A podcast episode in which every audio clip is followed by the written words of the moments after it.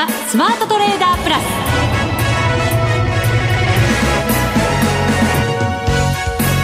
全国のリスナーの皆さんこんにちは。内田まさです。この時間はザ・スマートトレーダープラスをお送りしていきます。この方をご紹介しましょう。国際テクニカルアナリスト福永博之さんです。こんにちは。よろしくお願いします。よろしくお願いします、はい、福永さん、はい、結構な下げになってますね。ねえ、うん、もうあのー、まあえー、下げた期間ということだけで見ると、はい、今日で4日続落なんですよね。そうですね。えー、そして4か月半ぶりに2万2000円割れそうですね。ですから4か月かけて、えー、まあ株価は上昇してきたところだったんですけど、はい、まあ今回のその4日間でまさにもう、あの、4か月前の水準まで株価戻しちゃったということで。そうですね。えー、ですから、まあ例えばその上昇期間が10日で、で、同じように10日かけて下げるっていうのであれば、まあ、あの、期間的には同じですよね。うん10日上げて10日下げると。そして元に戻っていくっていうのであれば、まあ、あの、なんとなくこう、感覚的には、えー、その、まあ、同じ期間で上げて同じ期間で下げるわけですから、あの、スピードとか、まあ、あるいはその危機意識だとか、まあ、その辺は、こう、まあ、緩やかな動きになってくるので、えー、全体的には、まあ、精神的にもそうですけども、あまりこう、恐怖心は出てこないと。ただ、一方で今回のようにですね、あの、今お話してますように、ほんの数日間で、えー、数ヶ月前の株価、株価までですね、値が戻ってしまうとなりますと、まあ本当にあのスピードも速いっていうことになりますし、あと値幅も大きいってことになりますから、まあその辺はやっぱりこう上げてきた感覚と全く逆の短い期間で値幅を伴って下落ってことになるので、はい、あの精神的にもこれやはりこう追い詰められるようなそういう状況になりやすい。で、あの、実際にこういうのは、あの、テクニカル分析ではサイクル理論というのがあってですね、まあ、上昇サイクルと、まあ、上昇サイクルっていうのは上げた期間。で、あの、下落サイクルっていう時には、今度は、あの、下げた期間ですね。はい。で、こういうので、一応、その、まあ、どっちが優勢なのかっていうのを、まあ、サイクル理論で考えたりするんですけど、あの、実際にやっぱり、あの、昔お話したことあるんじゃないですかね、ライトトランスレーションとか、レフトトランスレーションとか言って、右側に、まあ、要は上昇期間が長ければ右側に傾いていると。うん、で、左側、あの、に傾く場合は下落期間の方が長い。ですから、まあ、リーマンショックの後、の下落だとか、あるいはそのバブル崩壊からの下落だとか、はい、まあ、こういうのはラあのレフトトランスレーションなわけですよね。はい、で、えー、こう考えると、まあ、今のそのどっちが要するに4か月前の起点から考えてどのぐらい期間上昇していてでどのぐらいの期間が短いかあの下落しているかで圧倒的にその下落期間の方が短いわけですよね。で考えるとまだ一応そのサイクル分析から見るとあの今度はあの、えー、レフライトトランスレーションで右に寄っているということになるのでまだ一応上昇トレンドの中にあるという、まあ、要は上昇の方の期間の方が長いと。まあ、そういうふうにまあ考えるのが普通なんですよね、サイクルで見ると。はい、ただあの、トレンドっていうことで見ると、移動平均線はもう全部下向きになってますし、あのもう、まあ、200日線も今日後でお話しますが割り込んだと。久しぶりですよね。ね、日経平均が割り込んだということになってますので、はい、まあ、このあたりを見ると、まあ、そのライトトランスレーション、レフトトランスレーションだけでは語れない、やっぱり何か変化が起こっている可能性がありますので、そのあたりがやっぱり今、あの、それが現実になっていくのかどうか。はい。要するに織り込んでるっていうことはまだ現実になってるわけじゃないですからね。まあ、そこをちょっと、あの、まあ、今日はちょっと詳しくお話したいなというふうに思いますね。はい。さあ、そして番組の後半では、個人トレーダーのサイさんをゲストにお迎えしてお送りしていきたいと思います。それでは番組進めていきましょう。この番組を盛り上げていただくのはリスナーの皆様です。プラスになるトレーダーになるために必要なテクニック、心構えなどを今日も身につけましょう。どうぞ最後まで番組にお付き合いください。この番組はマネックス証券の提供でお送りします。スマートトレーダー計画、よーいドンさて、改めまして日経平均株価477円96銭安、21,948円23銭で大引けとなりました。4日、続落となっています。えー、トピックスも4日続落、マイナス38.11ポイント、1568.06ポイントで終わっています。はい。えー、先ほどのちょっと、まあ、サイクルの話をですね、もう少しあの、具体的に詳しくお話しようかと思うんですが、はい、ちょうどあの、2万2000円割り込んだ日というのがですね、これが、あの、昨年の10月ですよね。うん、10月の11日。で、そこまでほぼ株価が戻ってしまったということなので、はい、あの、そこを起点として、まあ、高値までの日数を数えるんですよね。うん、そうするとこれ、あの、まあ、か、あの、私のカウントでは64日。64。はい、はいで、その、高値をつけた日が、これ終値ベースで見てますので、うん、えー、日付で見ると1月の20日になります。1月20日、はい。はい。で、20日からまた今日まで。これまだ延長になるかどうかわかりませんけどね。はい。一応今日までで27日と。27、はい。はい。で、あのー、まあ、あ起点から頂点高値までと、それから高値から、まあ、今日の安値までの線をそれぞれ結んでいただくと山ができますよね。うん、で山ができたその頂点が、ちょうどその中央、今ですと、えっと、64と27ですから、ちょうど101日かな。はい。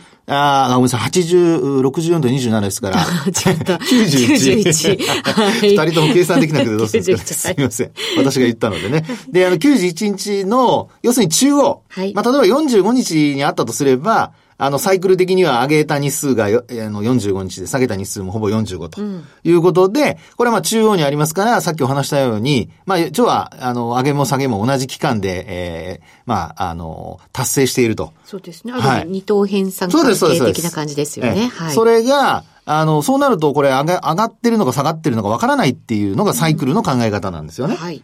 で、一方で、今お話しているように、えー、上げた期間が64日で、うんで、えー、下げた期間が今のところ27日だとすると、これが、あの、まあ、要は右の方向に少し頂点が動いてるわけですよね。うん、ね中央からね。はい。その101日の間の中央から少し右の方にずれてると。はい。で、こういうのをライトトランスレーションといって、要するに右側に傾いてますね。はい。で、こういう状況の時には、まあ上昇トレンドの、まあ上昇の期間の方が長いので、うん、株価はまだ上昇基調だというふうに、そういうふうに判断するわけですよ。ある意味、ちょっとしたショック安的ななんかそうですね。はい、下げということですね。はい、で、一方で先ほどね、バブルの頃のお話しましたけども、1988年、9年のところで高値をつけて、うん、その後ずっとまあ下げていく過程、うん、2003年とか、そうやって見るともうずっと下げの期間の方が長いわけですから、はい、まあ、こういうのは、あの、言ってみれば、その頂点が左側にすごく寄っているので、レフトトランスレーションと。うん、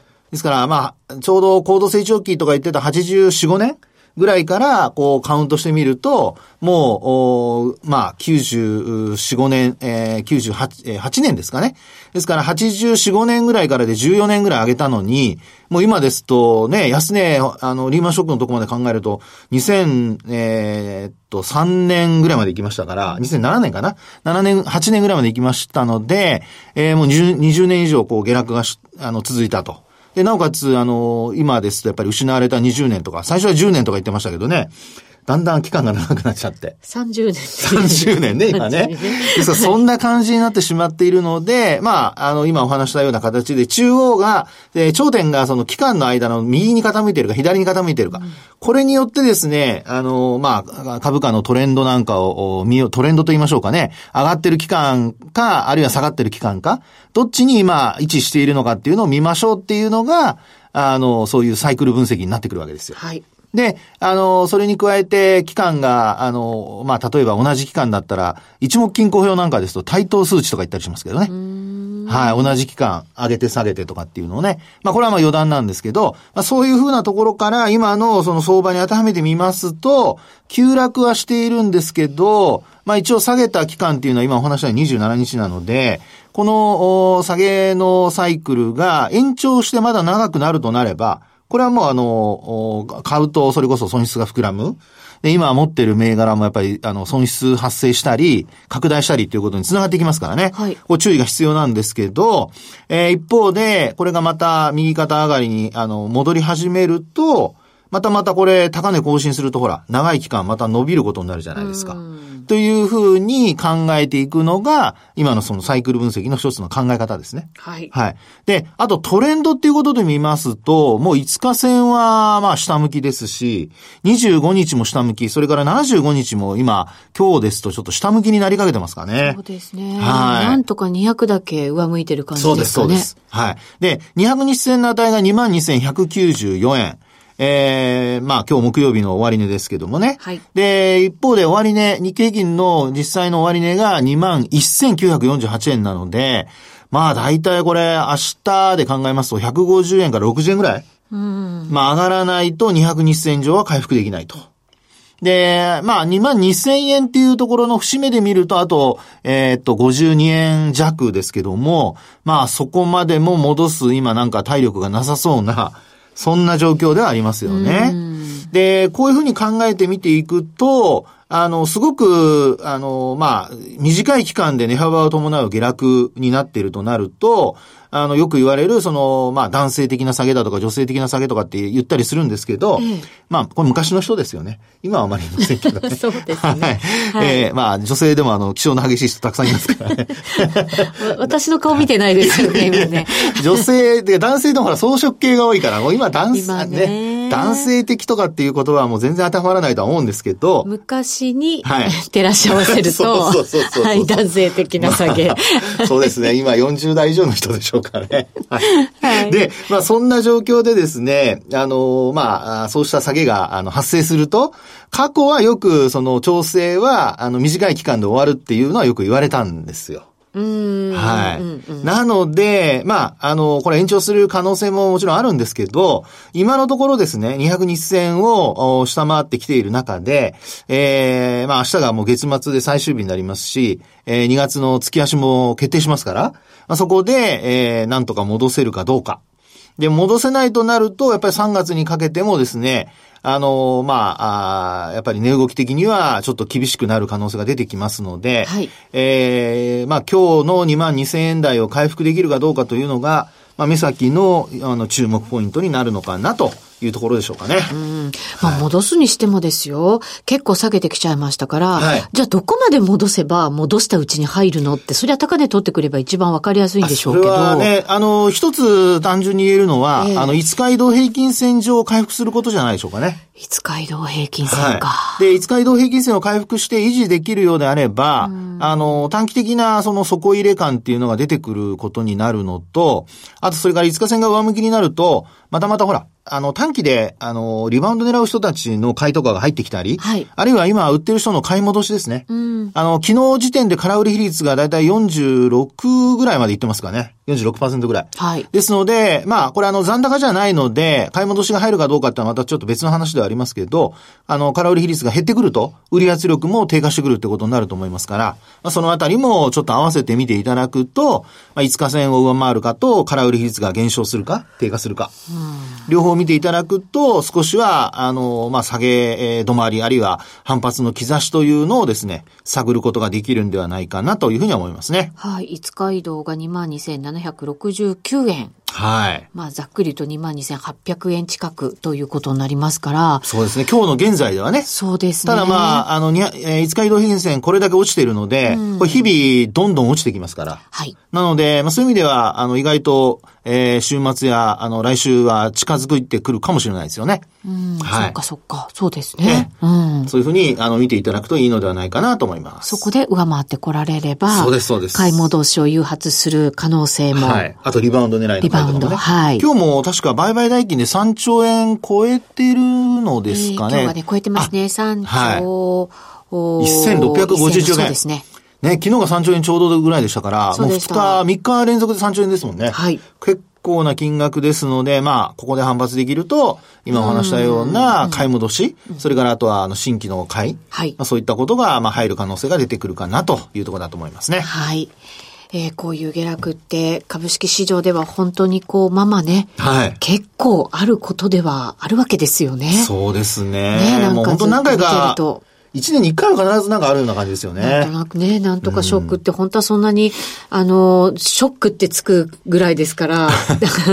本当はあんまりね、少ない方がいいんですけどねとは。思うんですけど、それでもね、やっぱりリーマンショック以降、そのはいショックが多発する時代に入ってるなんていうこともね、ん言われてきてますので、えーこういうのもしっかりなんかこう、覚えておかなきゃいけないかなと思ったりするんですが。そうなんですよねはい。その上で大事なのが、株式手帳。あら いきなり、ありがとうございます。はい。はい。振りましたよな。なぜ私がありがとうございますと言ったかと言いますと、はい。はい。あの、毎年恒例になっておりますが、あの、4月始まりのですね、株式手帳、こちらが、あの、いよいよ発売になりまして。そうですね。株式手帳20204月始まりの手帳でございます。はい、あの、まあ、あもうお手にとって、あの、これまで見ていただいた方はお分かりだと思うんですけど、今回ですね、結構バージョンアップしてまして。毎年ね、バージョンアップ結構するんですけど、はい、今年も、はい。で、今年はですね、まずはあの、え見かけが変わりました。はい。カバーがつきましてですね。今まではカバーがなかった。なかった。すいません。で、今回は、あの、カバーがつきまして、で、あの、すごく見かけ高級感が上がっております。そうなんですよね。もともと、これあの福永さんの場合は紙質にもこだわっていて。そうです、そうです。結構コストがつくね、かかって、ね、データも満載で作ってらっしゃったので、えー、カバーが付けられなかったっていうね、なんとなく 内輪のネタも聞いてますけど。そう、コストがね。はい、まあでも、あの、ある程度安定的に、皆さんに、あの、お手に取っていただけるようになりましたので、はい、それもあってですね、少しこんな、あの、カバー、これまた表紙が、ボルドーとブラックが、はいありまして。そうなんです。2冊あります。2冊、はい、あのね、2種類 ,2 種類ありますのでね。で、あと今回ですね、中身が、これあの最近ほら株だけじゃなくて金だとか、あの、為替だとか、商品なんかも結構動くじゃないですか。動いてますね、本当にね。ねで、あの、これまでですね、毎月あの、関東、月の初めのところカレンダーの、はい、そこにあの、昨年、あの、同じ月に起こった出来事って、まあ、たくさん入れてたんですけど、もう書ききれなくなってきたので、そうですはい。で、別途ですね、これデータのページのところにですね、ええ昨年起こった主な出来事っていうのを、実はまとめて、記載事項をめちゃくちゃ増やしたんですよ。そうなんですね。なのでですね、まあ昨年、あるいはまあ一昨年何があったとか、まあ一昨年はちょっとないですけども、昨年の例えばあの2月に何があったとか、はい、そういうのが全部わかるようになってますので、まあぜひちょっとご覧いただきますと、あの、対処法なんかがそういうのを読むとヒントになる可能性がありますのでね、ぜひ、あの、ご覧いただきたいと。で、それからあとは、あの、まあ、またこの、カレンダーのですね、手帳の、あの、デジタル版みたいなのをちょっと私が作っておりまして、はい、それもですね、あの、お試しで、あの、できる、えー、これ、はじめにっていう私があの、いつもご挨拶を書かせていただいているところなんですが、えまあ、そこにあの、QR コードがありまして、この QR コードを、あの、まあ、スマホなんかで読み取っていただきますと、中身、あの、そういった、えー、クーポンコードがもらえるところに飛べると。うん、はい。そちらも、あの、無料でお試しできるようになっておりますので、ぜひ、お使いいただければなというふうに思います。そうですね。あの、私も今ざっくり見ましたら、そのカレンダーの方にも、はい。いろんな経済統計の発表予定、もちろんこれ書いてあって、はい、いろんなデータ盛りだくさんなんですけれど、はい。この手帳の、大体3分の1ぐらいですかね。もっとかな。これがさっき言ったデータ集になっていて、ね、すごいデータの量ですし、はい、読み物としてもまたね、株式の知識を蓄えるためにも役に立ちますので、はい、ぜひこちらいろんな使い方していただけたらなと思います。すね、自分で集めるのは大変だと思いますが、はい、これ一冊あれば、まあ、データに関しては辞書代わりにも使えますし、そうですね。あと自分で書き込みますのでね、あとその後最近のデータは全部追加していくこともできますので、ぜひお試しいただければと思います。そうですね。手帳はもう持ってるからいいよっていう方も、はい、データ集だと思えばね、いいんじゃないかと。いやいやいやほらもうね、4月始まりだから、そうそうそう皆さんね。1月2月でね。そうなんですよ。買ってる方もいらっしゃると思うんですけど。まあ、名前が株式手帳ですので、はい、ぜひ投資のためにお使いいただきたいと思います。すね。いろんなメモもね、ぜひしていただければなと思います。はい、株式手帳2020お知らせでございました。はい、以上、スマートトレーダー計画用意ドンでした。日本株投資をお楽しみの皆様。今注目のアメリカへ投資してみませんか？米国株に興味はあるけれど、なんだか難しそうだなと思っている方。実はそうではありません。米国株は1株から購入可能。株価は100米ドル以下のものもあり、1万円程度の投資で、あなたも米国企業の株主になれます。少ない金額から投資でき、始めやすいのが米国株の特徴なんです。多くの企業では配当は3ヶ月ごとに支払われるので、配当金をもらえる楽しみもあります。日本でもサービス展開するアメリカ企業は多く、日本人にも身近になっていることで、米国株投資を始める方が増えています。マネックス証券の米国株取引手数料は税抜き0.45%で、最低取引手数料は無料。買い付け時の為替手数料も2020年3月末日まで無料です。なお、買い付け時の為替手数料については4月に見直しする予定です。マネックス証券の米国株は特定口座にも対応しており、3500銘柄以上の取扱銘柄をスマートフォンアプリでも取引が可能です。さらに、マネックス証券では、税抜きの取引手数料を最大3万円までキャッシュバックする、米国株取引デビュー応援を実施中。マネックス証券なら、取引手数料実質0円で米国株投資を始められます。米国株なら、マネックス証券。今すぐ、マネックス証券、米国株で検索。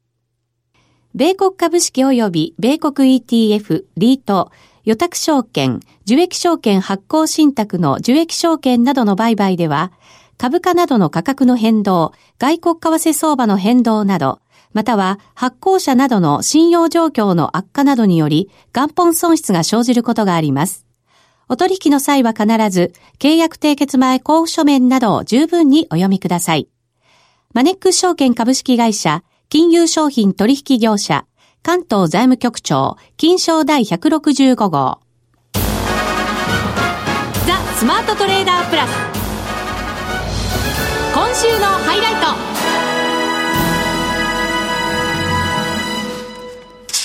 ト。それではゲストをご紹介しましょう。個人トレーダーのサイさんです。こんにちは。サイです。よろしくお願いします。よろしくお願いします。お願いします。さて、今回はどんな内容でしょうか？そうですね。ちょっと下げが強いので、はい、あの、そろそろリバー狙い、狙いをしたいなと思いまして。リバウンド狙いを、はい。はい。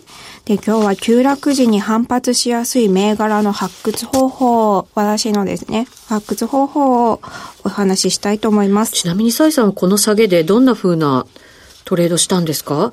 ちょっとやっぱりでも売りが強いので、ずるずる下げていく銘柄が多いなという印象だったので、うん、ちょっと空売りを入れたりだったり。あ空売りしたり。はい。あの、優待銘柄だったりとかを拾ったりしてました。おー、そうなんですね。さすがっていう感じがね。やっぱり機敏にね、動くっていうことはね、あの、積極的にトレードする人は重要ですからね。本当そうですね。はい、さて、じゃあ、急落の後のリバウンド狙いということですけれど、どうやって銘柄探すんでしょうか？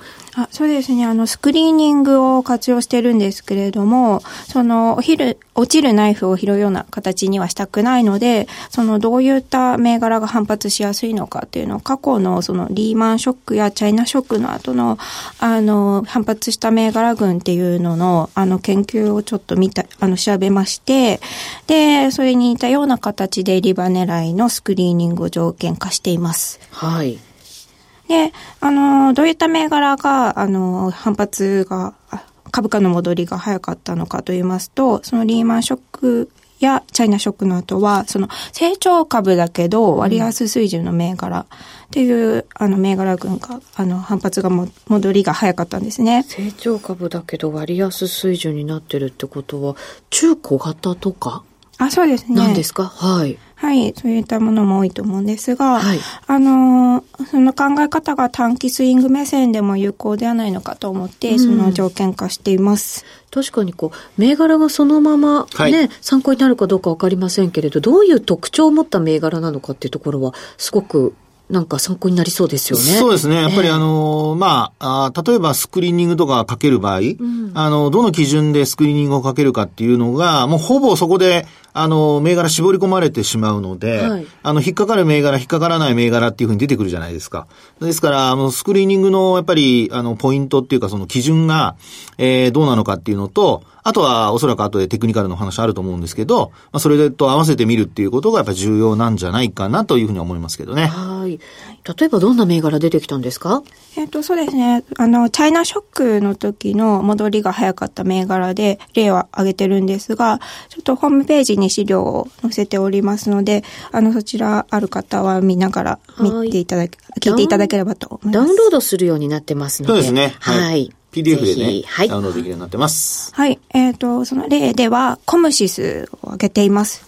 で、このコムシスは日本最大の情報通信建設会社でして、その電気通信工事では首位の会社です。はい、で、基盤が大きくて日経平均強度、あの、ランキングにもたびたび長があるような有料株ということもあります。で、このチャイナショック時に期間中20%ほど下落したんですけども、うんその2015年11月末までに日経平均と連動したのか、それともその割安で高位 R、高 ROE のため、その、ほぼ元の水準に株価が戻っています。で、結果論なんですけど、その 5G の建設投資需要が高まる中、2016年3月期以降、順調に業績を伸ばしまして、3期連続最高益を記録。その2018年、2019年は、それに、伴って堅調な株価推移を見せています。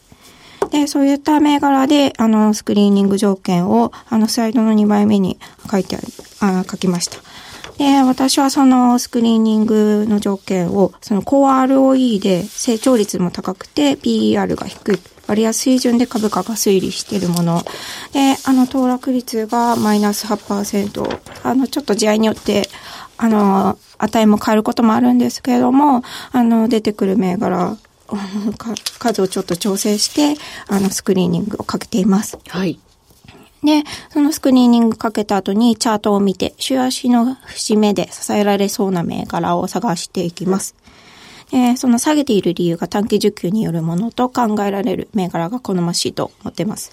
で、あの、20、昨日のスクリーニングで引っかかってきたのは、1954の日本公営と4845スカラ、8934サンフロンティア不動産などあったんですけど、ちょっと節目的に見ると、スカラというのが、あの、ちょうど節目のあたりにあって、で、今日監視してたんですが、ちょっと地合に負けて下抜けてしまったので、一旦ちょっと様子見。で、あとは今日引っかかってきたスクリーニングで6379レイズネクストというものがあったんですけど、えっ、ー、と、これもちょっと1200円あたりの価格抵抗体が、価格帯出来高があって、で、75日線のあの、移動平均線で支えられているように見えるので、ちょっと監視したいなと思っている銘柄です。で、この銘柄なんですけど、その2月6日に情報修正していて、2月7日ギャップアップで始まってます。で、ちょっと信用倍率がその1.25倍で、PR が5.5、ROE が11.44%というちょっとあの気になる銘柄です。で、このような形で、あの、監視銘柄を増やしていくんですけど、買うタイミングっていうのはちょっと、また週足じゃなくて短い時間足で測ってきます。で、そのスクリーニングで見つけたからといってすぐに買うわけではないんですけど、その闇雲に記録したものを買うよりは、あの、期待値が高いように条件を設定していきたいなと思っているので、スクリーニングをしています。うん。これやっぱり、戻るときって、はい、まあ、いい銘柄っていうものの方が。そうですね。単純に戻りやすいって考えていいんですかね？戻った後の、やっぱりあの、そのトレンドがやっぱり続きやすいっていうのはありますよね。あの、工業績で売られていたものが戻してくると、みんな安心感が出てきますので、はい、そこであの、まあ、新たに人がこう追随してくると。うん、なので、トレンドが続きやすいっていうことがあるので、まあ、今お話にあったような、あの、まあ、基準をしっかりこうね、自分なりの基準でもいいと思うんですけど、はい、作って、で、あの、すぐ買うんじゃなくて、あの、蔡さんの話にあったように、やっぱりタイミングを見て買うと。そこがやっぱり重要じゃないかなと思いますけどね。そうですね。はい。その時代時代でやっぱり成長株も見方が変わってきますので、そでね、その条件に当てはまるものをしっかりその時代に、はい、スクリーニングしてやるっていうね。いいこと言いますね。ね大事なことですね。いや、蔡さんですから。私じゃないですから。蔡さんさすが。はい、さすがですね。はい。ぜひ皆さんも参考にしていただきたいと思います。個人投資家の蔡さんでした。ありがとうございました。ありがとうございました。さて、そろそろお別れのお時間が近づいてきました。ここまでのお相手は、福永博之と内田まさみでお送りしました。それでは皆さん、また来週この番組はマネックス証券の提供でお送りしました。